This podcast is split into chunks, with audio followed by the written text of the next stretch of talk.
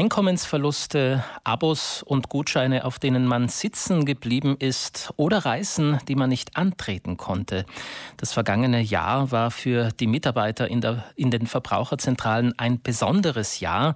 Die Corona-Pandemie hat uns Konsumenten auf unterschiedliche Weise getroffen. Aber viele haben sich Hilfe bei den Verbraucherschützern geholt, zum Teil mit Erfolg. Jedes Jahr zum 15. März, zum Weltverbrauchertag, ziehen die Verbraucherzentralen Bilanz über ihr letztes Arbeitsjahr. Dazu gehört auch die Verbraucherzentrale Südtirol mit einem Bericht, den sie veröffentlicht und den die Geschäftsführerin Gunde Bauhofer uns nun ein bisschen aufschlüsselt. Schönen guten Morgen. Guten Morgen.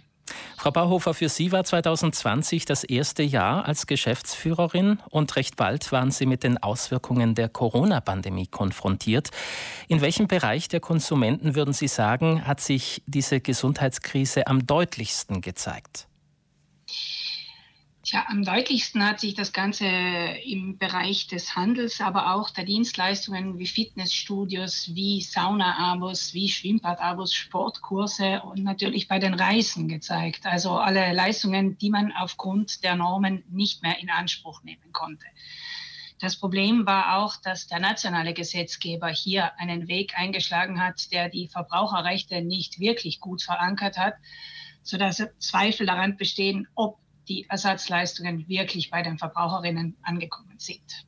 2020 war ein Jahr, wo viele Bereiche in kürzester Zeit ausgebremst wurden, verbunden mit der Ungewissheit, wann es weitergeht. Welche Bereiche im Zusammenhang mit den Corona-bedingten Ausfällen sind noch zu erwähnen?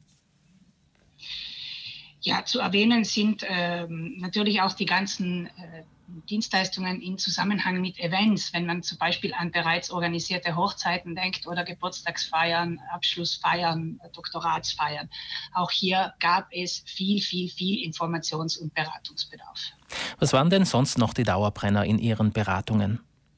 Ja, die restlichen Dauerbrenner, die haben sich nicht geändert. Das sind unsere Highlights, die uns äh, erhalten bleiben. Es dreht sich nach wie vor viel um Telekommunikation, es dreht sich viel um Geldanlagen, um die eigenen vier Wände, also alles, was das Haus betrifft, die Sanierungen und auch die Energiefragen. Telekommunikation natürlich auch hier Corona-bedingt waren viele praktisch über Nacht auf eine dauerhafte, stabile, schnelle Internetverbindung angewiesen und das hat leider nicht immer so geklappt, wie es sollte. Es gab viel zu tun.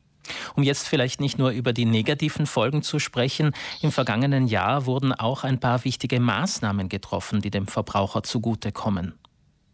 Ja, 2020 brachte auch gute Neuigkeiten, die riskieren unterzugehen, leider in den ganzen äh, Corona-Schlamassel. Die Europäische Union hat nämlich den New Deal for Consumers vorgestellt, sowie eine neue Verbraucherstrategie. Und hier kommen eine ganze Reihe von guten Maßnahmen für die Verbraucherinnen zu erwähnen, sind zum Beispiel das Recht auf Reparaturen, also dass man nicht Geräte nicht reparieren darf, sowie ein besserer Schutz der eigenen Daten beim Verwenden von sozialen Netzwerken. Und ein weiterer Schwerpunkt wurde gelegt auf die Schuldner- und Budgetberatung, damit hier auch wirklich konkrete Hilfe ankommt bei den Menschen. Und als Verbraucherzentrale Südtirol waren Sie auch rechtlich, das heißt an Gerichten und vor Behörden erfolgreich. Sie konnten für die Südtiroler Verbraucher 1,8 Millionen Euro erstreiten. Über welche Sammelklagen oder Musterverfahren konnten Sie diese Summe zurückfordern? Die Forderungen werden hier meistens außergerichtlich zurückerstritten. Also das heißt, wir versuchen wirklich alles, um nicht vor Gericht gehen zu müssen. Was 2020 aber gebracht hat, war eine bahnbrechende, würde ich sagen, Musterklage grenzüberschreitend, denn wir haben nämlich den Volkswagen-Konzern aufgrund des Dieselskandals verklagt, weil hier ja Südtiroler Verbraucherinnen ausgeschlossen worden waren. Dieses Verfahren ist noch am Laufen, wurde aber 2020 angestrengt.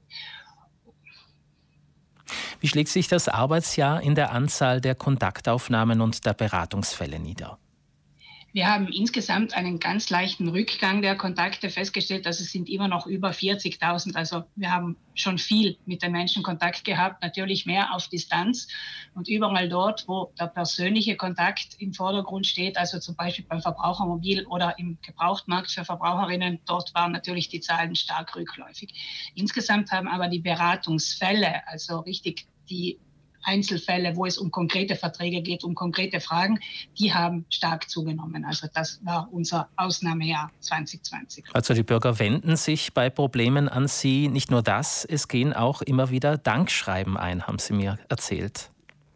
Ja, wir haben nachgeschaut, was uns denn die Menschen für Feedback gegeben haben im Jahr 2020 und es war wirklich schön zu lesen, so der durchgehende Tenor ist, danke, dass ihr mir geholfen habt, denn alleine hätte ich das nie geschafft. Und das ist sehr schön, dass unsere Aufgabe auch draußen so wahrgenommen wird, denn dazu sind wir hier und das gibt uns Kraft für die neuen Herausforderungen. Das zeigt auch, dass die Menschen das Herz am rechten Fleck haben, trotz der schwierigen Zeit, äh, die wir alle gerade erleben, die wir mit Solidarität und mit Wertschätzung besser überstehen werden. Gunde Bauhofer, vielen Dank für diese Bilanz anlässlich des heutigen Weltverbrauchertages noch eine letzte Info zum Schluss. Zum Aktionstag der Verbraucherorganisationen gibt es auch immer ein Jahresthema oder ein Thema am 15. März. Das ist heuer der Bekämpfung der Plastikverschmutzung gewidmet.